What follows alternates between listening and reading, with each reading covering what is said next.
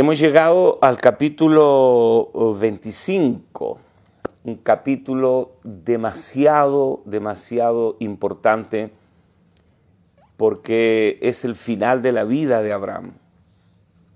Cuando Abraham muere, y hay una historia que no es tan grata en la vida de Abraham, que, la vamos a ver, y antes de tocar estos puntos importantes, vamos a orar. Le damos gracias a Dios por el enorme privilegio y bendición de ser expuestos a la palabra viviente. Eso es realmente una bendición. El apóstol Pablo dice que la palabra de Cristo more en abundancia en nosotros. Eh, vamos a leer entonces Génesis capítulo 25, del verso 1 al 11. El día lunes, en este caso, vamos a ver el resto del capítulo 25. Esto es lo que dice. Abraham tomó otra mujer cuyo nombre era Setura. Sí, Abraham. Esto, esto es difícil de explicar la Biblia nos da una explicación, pero aquí, aquí le metemos, como dicen los mexicanos. Abraham tomó otra mujer, Abraham tenía 140 años, ¿eh? cuyo nombre era Setura, la cual le dio a luz a Simram, Joxan, Medan, Madian, Isbak y Suba. Y Joxán engendró a Seba y a Dedán, e hijos de Dedán fueron Asurim, Letusim y Lumim. El hijo de Madián, Efa, Efer, Hanok, Avida y Elda. Todos estos fueron hijos de Setura. Y Abraham dio, escuche esto, todo cuanto tenía a Isaac, pero a los hijos de sus concubinas dio Abraham dones y los envió lejos de Isaac su hijo, los apartó, mientras él vivía hacia el oriente a la tierra oriental. Y estos fueron los días que vivió Abraham 175 años y exhaló el espíritu y murió Abraham en buena vejez, anciano y lleno de años, y fue unido a su pueblo y lo sepultaron Isaac e Ismael sus hijos en la cueva de Macpela, en la heredad de Efrón, hijo de Soar Eteo, que está enfrente de Mamre, heredad que compró Abraham de los hijos de Het. Allí fue sepultado Abraham y Sara su mujer. Y sucedió después de muerto Abraham que Dios bendijo a Isaac, su hijo, y habitó Isaac junto al pozo del viviente que me ve. Miren, eh, nosotros hubiéramos querido humanamente que eh, por la admiración que tenemos eh, a, la distancia, ¿no? Estamos hablando de un hombre que vivió hace cuatro mil años atrás, Abraham, que Dios lo sacó de Ur de los Caldeos.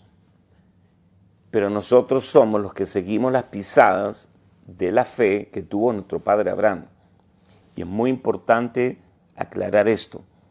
Seguimos las pisadas de la fe que tuvo nuestro padre Abraham. Nosotros no seguimos a Abraham, sino las pisadas de la fe que tuvo nuestro padre Abraham antes de ser circuncidado. Entonces, eh, hay largos episodios en la vida de Abraham. Vivió 175 años. Hay largos episodios en donde lo que Abraham está haciendo tiene que ver con el propósito de Dios. Pero hay aspectos de su vida y acciones, por ejemplo, cuando él eh, hizo pasar a su esposa como hermana delante del rey Abimelech, eso lo relata la Biblia. La Biblia es muy honesta.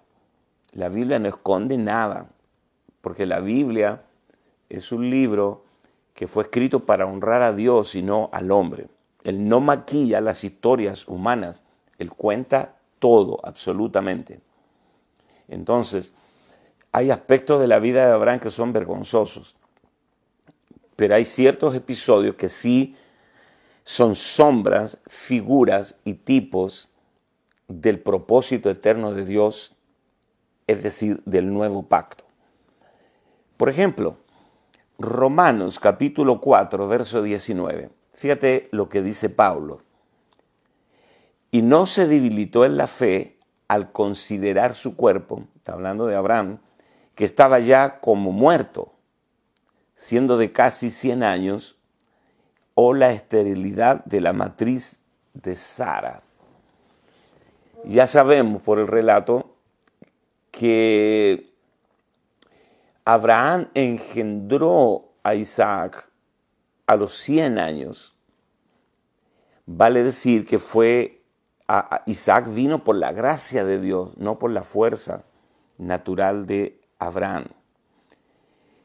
Pero Abraham, a los 140 años, después que murió Sara y quedó viudo, después que él buscó esposa para su hijo Isaac, él se volvió a casar. Abraham tuvo un aspecto de su vida que nunca maduró. Nosotros hubiéramos querido que la historia, la historia de Abraham hubiera terminado de esta manera. Y Abraham bendijo a Isaac y a sus hijos, Jacob y Saúl, los bendijo y bendijo a Rebeca y puso sus manos sobre ellos y los bendijo y entregó su espíritu y murió. Pero no, no, no, la historia es al revés. Abraham cuando muere no bendijo a nadie. Abraham fue un bendecido, pero él mismo no bendijo a nadie. Esto indica eh, falta de madurez en vida. Abraham ya era un señor de 175 años. E, era maduro en la vida humana, pero no maduró en la vida espiritual. Eh, ¿Cómo sabemos cuando alguien madura? Cuando alguien ya dejó el Evangelio de la eterna infancia, porque ya no está ocupado de él mismo, sino que está ocupado en bendecir a los demás. Esa es la madurez, bendecir a otros. Miren, un síntoma o un signo, más bien, un signo de madurez, y esto puedes tomarlo para ti, es cuando tú puedes bendecir a otros en todo aspecto. Pero Abraham no, Abraham eh, vuelve a casarse. Eh, leemos, ya lo leímos en el capítulo 25. Él conoció a esta concubina, porque Abraham tuvo dos concubinas. Primero Agar. Agar le dio a luz a Ismael, recuerdan. Ismael nació antes de que naciera Isaac. Ya vimos todos esos episodios en la vida de Abraham. Pero a los 140 años, Abraham se vuelve a casar con Setura y Setura le dio seis hijos, unos nombres rarísimos. Estos seis hijos, digamos que cuando joven, Abraham engendró un hijo según la carne. Llamémoslo a esto la carne joven, ¿no? Pero a los 140 años, cuando su carne ya estaba vieja, engendró seis Ismaeles más, porque el primer Ismael Dios lo desechó. Dice, no te heredará este. Y Sara le dijo, echa a la esclava y a su hijo, porque no heredará este, juntamente con mi hijo. Entonces Dios desechó a Ismael. A los 140 años, Abraham engendra seis Ismaeles más. Una carne vieja pero exacerbada. Es decir, que a los 140 años Abraham volvió a activar su carne. Porque, ¿cómo lo sabemos? Porque Dios rechazó completamente los seis hijos que tuvo con Setura. El único que fue escogido fue Jacob. Sí, Jacob el usurpador, el sinvergüenza, que Dios procesó de una manera estricta. Dios quebrantó y quebró a Jacob y lo procesó. Pero dice Pablo en Romanos, a Jacob amé, a Esaú aborrecí. De manera que en la elección de Jacob, porque Jacob fue escogido por Dios, uno dice, ¿por qué no escogió a Ismael o no escogió a Esaú, que también vino, que también fue hijo de Isaac? Recuerdan que Isaac tuvo dos hijos, Jacob y Esaú, pero Dios rechazó a Esaú y escogió a Jacob. Dios rechazó los seis hijos de Setura. No, no contaron para el propósito. No eran parte del plan que Dios tenía con, eh, con su propósito eterno, por supuesto. Entonces aquí estamos viendo la falta de madurez de Abraham. Cuando una persona a los 140 años no maduró, ya es tarde, ¿no?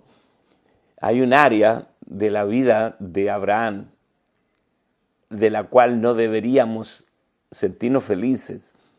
La inmadurez de Abraham a los 175 años, a los 140, engendra seis Ismaeles más que generaron, eh, si, si algún día tienes tiempo de leer la historia, generaron muchísimos problemas. Pero fíjate qué interesante, porque Abraham, aunque andaba en la carne, Pablo dice, aunque andamos en la carne, no militamos según la carne. Bueno, esto, esto no se cumplió mucho en Abraham. Pero por alguna razón de conocimiento espiritual, eh, eh, Abraham le dio herencia a todos sus hijos, también a los seis hijos de Setura, les dio regalos, les dio riquezas. Abraham era un hombre inmensamente rico, pero los mandó a vivir lejos, muy lejos de donde vivía su hijo Isaac. Entonces él sabía que esta gente le iba a crear problemas a Isaac. Pero dice el verso 5 del capítulo 25 que Abraham le dio toda la herencia Isaac. Esto implica que Abraham sabía que el único escogido en el propósito de Dios era su hijo Isaac. Entonces uno se pregunta, entonces, ¿qué hace Abraham casándose de nuevo y engendrando seis hijos más fuera del propósito eterno de Dios? Es porque nunca maduró en vida. Esto es una lección conmovedora para nosotros. Por eso te mencioné lo que Pablo dice en Romanos. Aunque andamos en la carne, es decir, en este cuerpo, que es el único vehículo que tenemos, aunque andamos en la carne, no militamos según la carne. Porque las armas de nuestra milicia no son carnales, sino son poderosas en Dios para la, la destrucción de fortalezas. Es decir, aunque todavía moramos en este tabernáculo de carne, nosotros no operamos en la fuerza de la carne. Nosotros no laboramos en nuestra capacidad humana natural. Nosotros laboramos en las fuerzas del Espíritu, en el Cristo que nos habita. Esa es la experiencia y ese es el ejemplo y la lección que podemos tomar de la vida de Abraham. Entonces, ¿qué faltó en Abraham? Faltó madurez en vida. Ahora, veamos algo muy importante acá. Eh, el propósito eterno de Dios, y lo hemos repetido infinidad de veces el propósito eterno de Dios es tener una expresión corporativa. Atento acá. Dios no es un Dios individual. Es decir, eh, toda la ganancia que tú individualmente puedes tener de Cristo, bendiciones, los dones, no terminan en ti. Tú no eres una totalidad en sí mismo. Nosotros somos parte de un cuerpo multiorgánico llamado el nuevo hombre, el varón perfecto, la nueva creación, la esposa, la nueva Jerusalén. Todo, todo esto son figuras corporativas. Entonces, ¿cuál es el propósito eterno de Dios? La consumación del propósito eterno de Dios es conseguir una expresión corporativa en el universo. Es decir, un nuevo hombre compuesto de millones de nuevas criaturas a las cuales Dios les ha impartido su vida. Entonces, hasta que no entendamos que el propósito de Dios, dice Pablo, según su beneplácito, el cual se propuso en sí mismo de reunir todas las cosas en Cristo, es este, obtener, conseguir un hombre corporativo compuesto de todos los millones de nuevas criaturas. Y aquí vemos en Abraham, Isaac y Jacob. Voy a tocar un poquito este tema, es muy, muy relevante. Jesús dice en Mateo que Dios es el Dios de Abraham, Isaac y Jacob. El Dios de Abraham, el Dios de Isaac y el Dios de Jacob. Y esto se repite en muchos pasajes del Antiguo Testamento. Los profetas mencionaban a los patriarcas, el Dios de Abraham, el Dios de Isaac y el Dios de Jacob. Y Pablo dice en Romanos que de Israel son los patriarcas. Ahora, estos tres patriarcas son una unidad en sí mismos. No podemos separarlos. No es que hay tres dioses, el Dios de Abraham, el Dios de Isaac y el Dios de Jacob, aunque así lo menciona la Biblia. Pero Dios es trino o triuno. Dios existe de la manera que le es propio. Existe en tres personas, Padre, Hijo y Espíritu Santo. Y nosotros vemos en Abraham, en Isaac y en Jacob sombras, figuras y tipos de el Padre, el Hijo y el Espíritu Santo. Abraham es el Padre, Isaac es el Hijo y Jacob es el Espíritu Santo. Ah, el, Espíritu Santo, eh, en donde Jacob fue disciplinado, fue quebrantado, con todo, es sombra, figura y tipo del Espíritu Santo. Entonces, ¿qué hace Dios? Dios saca a Abraham del linaje caído, del linaje adámico, lo llama y comienza un nuevo linaje, el linaje de los llamados. Todos nosotros hemos sido trasladados de Adán a Abraham, porque si soy de Cristo, ciertamente linaje de Abraham sois y herederos según la promesa, lo que dice Pablo en Gálatas. Entonces, ¿qué tenemos acá? Acá tenemos una semilla poderosísima. Si tú me prestas atención, vas a arribar a algo glorioso. Abraham, Isaac y Jacob no podemos separarlos. la madurez que Abraham no obtuvo individualmente, la obtuvo en Jacob.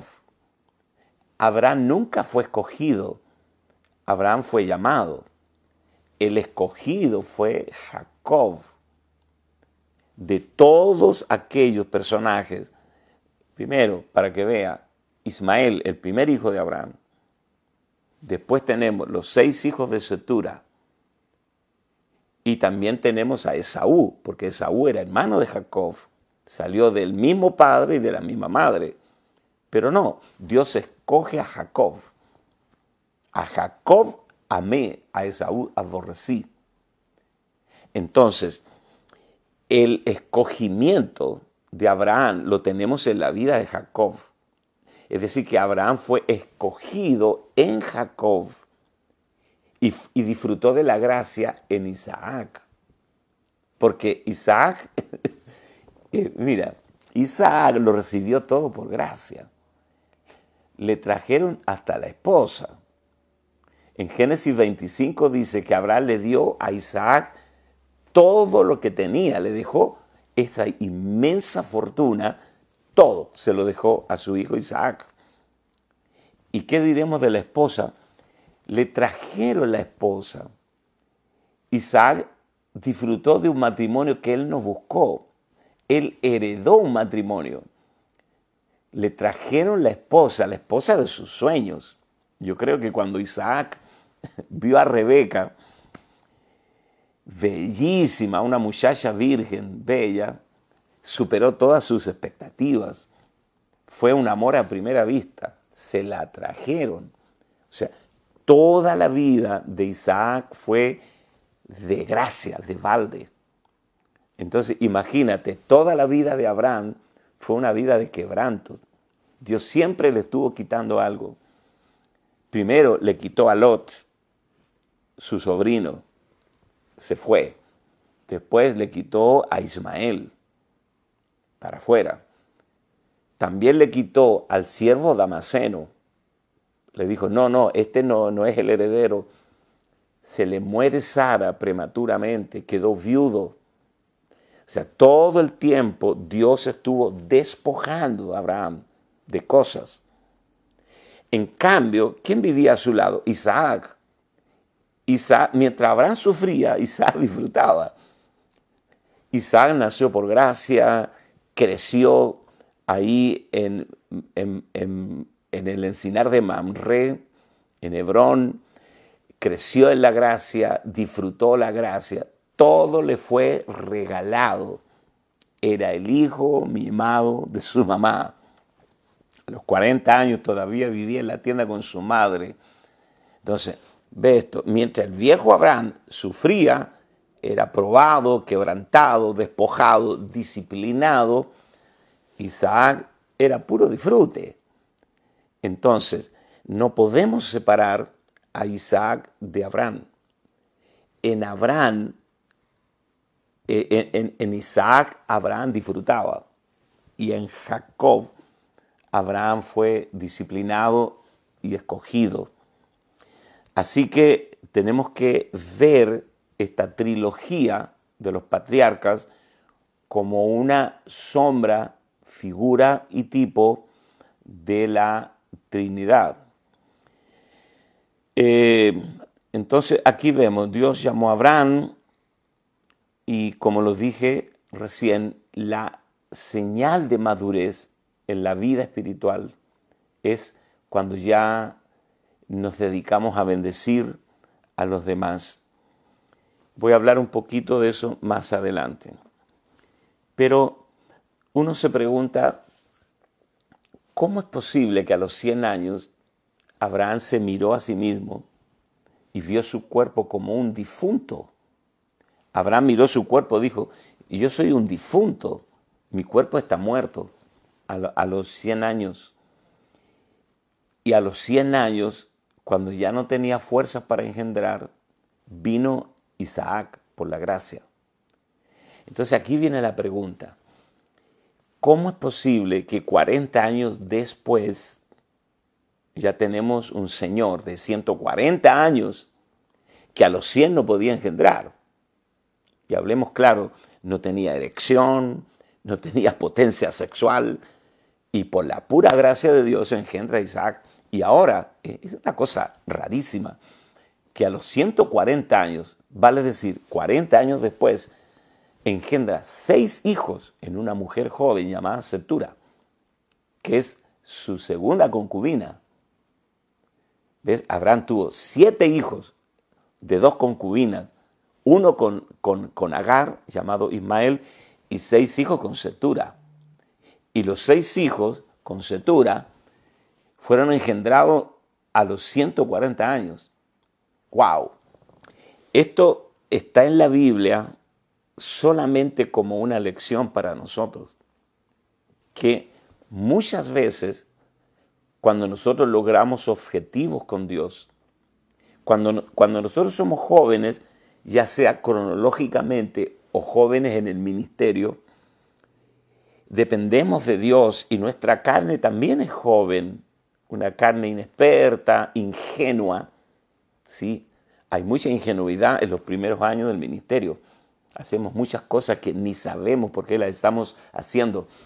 Eh, eh, esa carne joven engendró un Ismael. ¿Cuál es la lección? Que después que Abraham se convirtió en el gran patriarca, después que engendró a Isaac, en fin, y se enriqueció, su carne estaba mucho más entrenada. Es como que Abraham dijo, bueno, ya el tema de la carne ya no es mi tema, pero se descuidó y su carne se exacerbó y se fortaleció, pero mucho más que antes. Porque cuando joven engendró un Ismael, pero cuando viejo llamémosle la carne vieja, experimentada, la carne madurada carnalmente, engendró seis Ismaeles más. Y si tú lees la historia, te vas a dar cuenta que los seis hijos que tuvo con Setura fueron un dolor de cabeza para Isaac y de hecho para el pueblo de Israel. Entonces, nosotros podríamos dividir la vida de Abraham en tres secciones. La sección de Ismael, síganme en esta idea, la sección de Isaac y la sección de los seis, de los seis hijos que tuvo con Setura. Tres grandes etapas de la vida de Abraham. El final de la vida de Abraham no fue lo que uno esperaría, ya lo dije. Ismael fue producida por la carne, Isaac fue producido por la gracia de Dios. ¿Y qué diremos de los seis hijos con Setura? Fueron producidos de una manera aún mucho más carnal. La carne potenciada seis veces. Por eso, cuando nosotros leemos este tema de la carne, que a veces esta palabra carne es parte como de nuestro paisaje teológico. Mencionamos la carne, que el hermanito anda en la carne, eh, que es un cristiano carnal, pero no sabemos exactamente qué implica, qué abarca esta palabra carne. La palabra carne en hebreo es bashar, bashar, y en griego es sark, que tiene que ver con dos elementos, un elemento blando que es espiritual, abstracto, y un elemento duro, que es el cuerpo, el cuerpo, el soma, con todos los apetitos carnales. Entonces, el alma no redimida, más el cuerpo, producen lo que la Biblia llama carne. La, como diríamos, la carne es la peor versión de ti mismo, la peor versión del hombre. En Génesis 6, Dios dice, ahora el hombre es carne. Destruiré todo ser viviente y no contenderá mi espíritu con el hombre para siempre, porque ahora el hombre es carne. Dios creó al hombre, Dios no creó la carne. La carne vino a existir cuando el hombre falló, cuando el hombre pecó. El hombre se convirtió en carne. Dios no creó la carne, Dios creó al hombre. Estoy hablando de la carne espiritual. Entonces, ¿cuál es la batalla que nosotros tenemos? La batalla, el verdadero enemigo nuestro no es el diablo, convengamos. El, el problema nuestro es nuestra carne. Como alguien dijo, hemos descubierto al enemigo, está dentro de nosotros. Entonces, esta carne eh, espiritual, que en, inglés se entiende mucho más porque hay una palabra en inglés que define carne espiritual y es la palabra flesh, a diferencia de meat, que es la carne que uno come, ¿no? la que compra en la carnicería. Entonces la Biblia cuando habla de carne espiritual dice flesh, pero en español es solo el mismo término, carne. Por eso a veces nos cuesta ver la diferencia.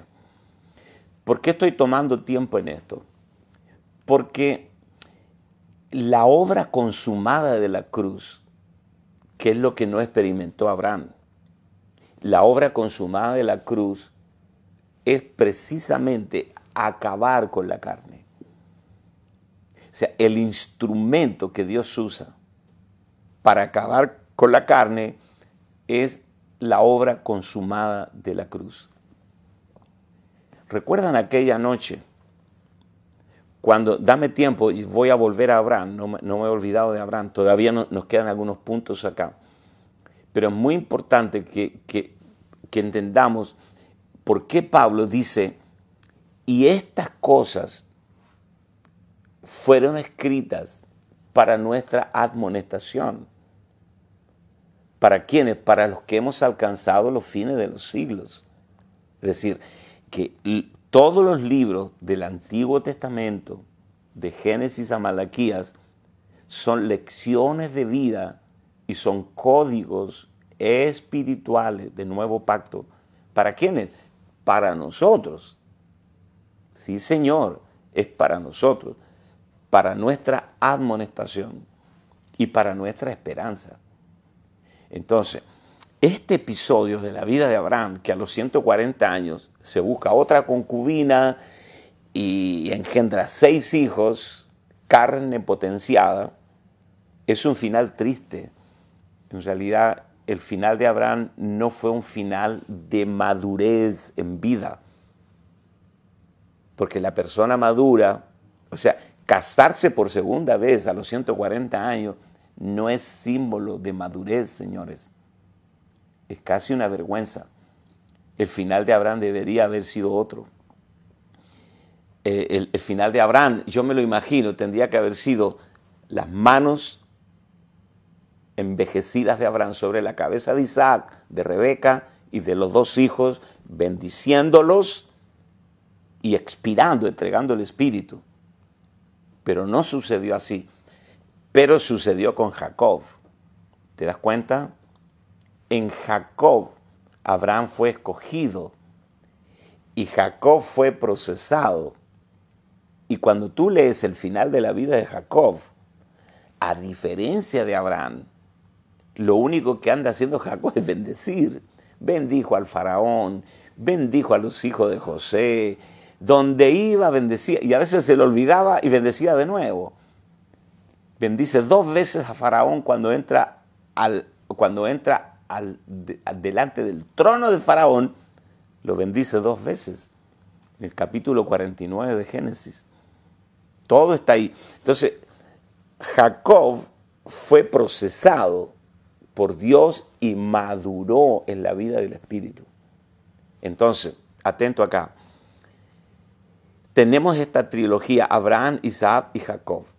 Abraham es el llamado, Isaac es la gracia, Jacob es el proceso de madurez.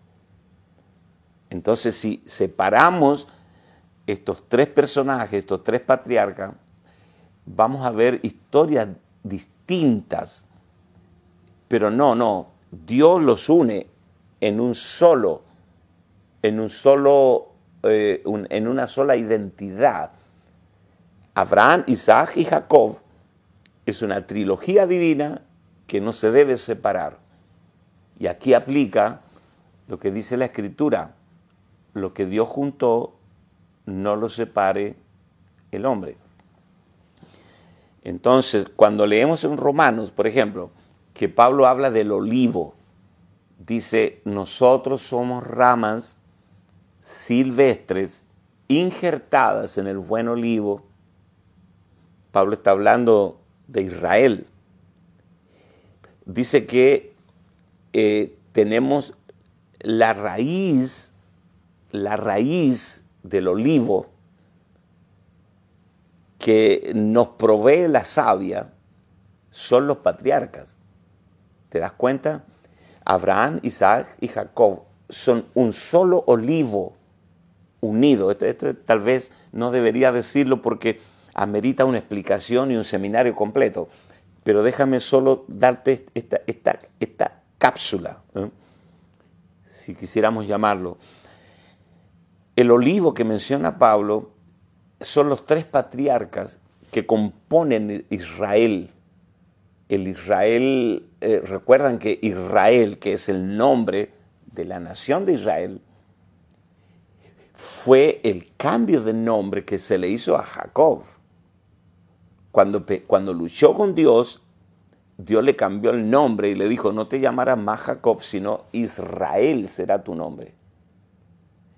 Ahora, vean esto.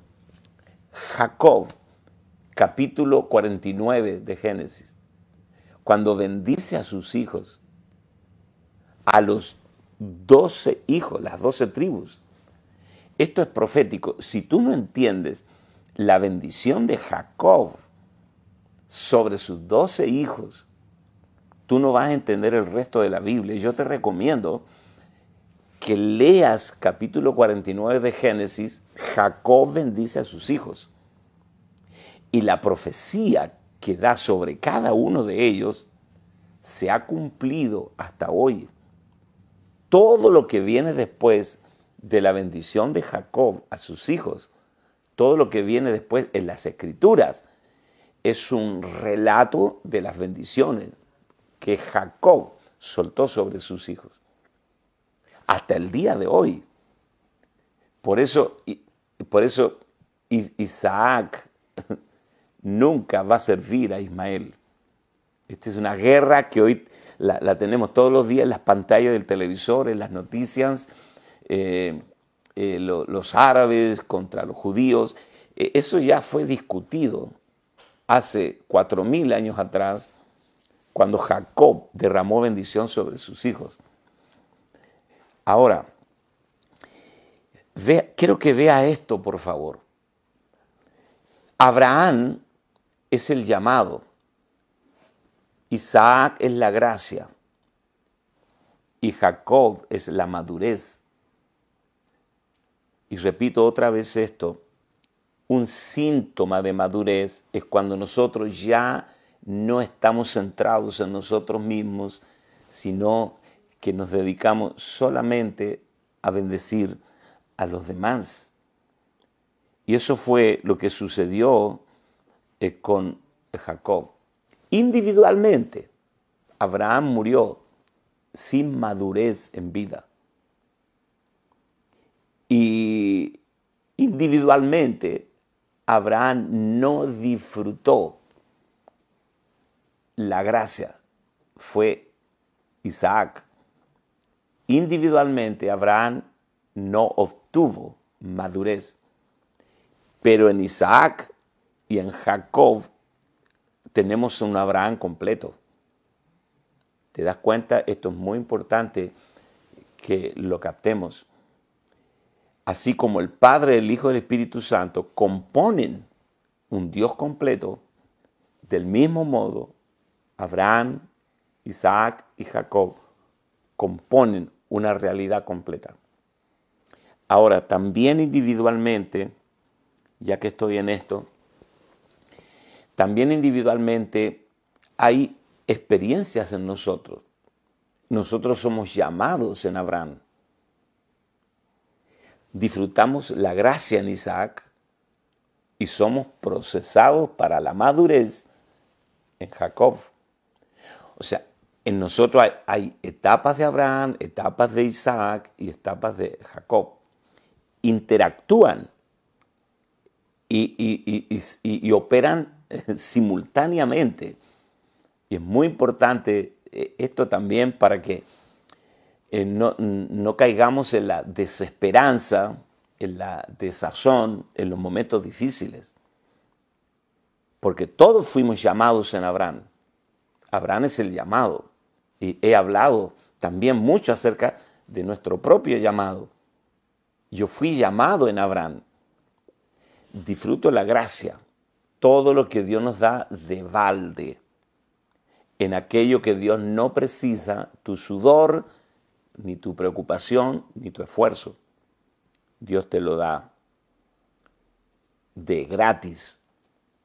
Pero también hay un proceso de quebranto, de madurez, de disciplina, y ese es el área relacionada con Jacob. Dice, tú, tú puedes decir, por ejemplo, estoy en mi mejor momento económico con mi peor problema matrimonial. Dice, ¿cómo, cómo puede? Es como un balancín. Estoy en mi mejor momento matrimonial con mi peor crisis con un hijo. O estoy en mi mejor momento ministerial y estoy en mi peor momento familiar. Entonces, tú dices, ¿cómo puede coexistir al mismo tiempo dos experiencias tan dispares, tan diferentes? Bueno, Pablo usaba estos términos. Pablo decía, ahora me gozo en lo que padezco. Fíjate, es un lenguaje raro. ¿eh? Ahora me gozo en lo que padezco. La mente natural dice, no, no es posible. O sea, si o te gozas o padeces, pero no te puedes gozar en lo que padeces. Sin embargo, el lenguaje del nuevo pacto, dice Pablo, ahora me gozo en lo que padezco por vosotros, para que cumpla en mi cuerpo lo que falta de los sufrimientos de Cristo por su cuerpo, que es la iglesia. He predicado de esto también en algún momento. Entonces, vemos acá que hay, por un lado, un área donde Dios nos bendice, donde lo disfrutamos a Él, disfrutamos la... Y por otro lado, hay una espina, un aguijón, que tú dices, si yo no viviera esto, la fiesta sería completa. si yo no estuviera pasando este problema, eh, la felicidad sería completa. ¿Por qué siempre tiene que haber un elemento así como que te aprieta, como que te tiene presionado? Bueno, aquí está la explicación.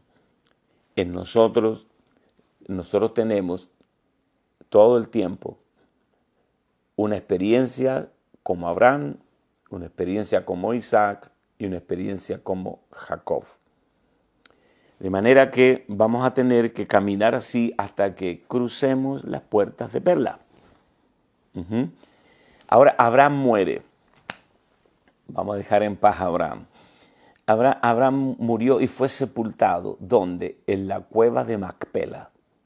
La cueva que le compró a los hititas, donde sepultó a Sara. Y fue reunido, dice, con Sara. Esto de reunirse, también lo expliqué, porque los santos del viejo pacto le daban mucha importancia a la muerte. De manera que ellos eh, honraban la muerte y ellos entendían que cuando alguien moría se reunía con sus padres. Y esto también es sombra, figura y tipo de nuestra reunión con Cristo. Pablo dice que nosotros fuimos sepultados, no en la cueva de Macpela, sino que fuimos sepultados juntamente con Él. O sea, nosotros no somos sepultados solos, nosotros somos sepultados juntamente con Cristo. Así que la muerte de Abraham y la reunión con Sara en la cueva de Macpela es una sombra de nuestra muerte y nuestra reunión con Cristo. Eso es extraordinario. Entonces, eh, Abraham necesitó a Jacob, porque Jacob fue el escogido, a los hijos, dice, a Jacob amé y a Esaú aborrecí. Y Abraham fue escogido en Jacob. Eh, ya, ya, dije que Abraham, mira, te leo aquí una secuencia y con esto ya voy terminando. La primera persona que bendijo fue Melquisedec en Génesis 14. ¿Recuerdan? Melquisedec, el rey de Salem, sacerdote del Dios Altísimo, bendijo a Abraham y le dio pan y vino. Esa fue la primera vez que se menciona la palabra bendición en toda la Biblia. Abraham llegó luego a una edad muy avanzada, mucho más que la de Jacob, pero no bendijo a nadie. Eso es falta de madurez en vida. Tres, después de Melquisedec, la segunda persona que bendijo fue Isaac.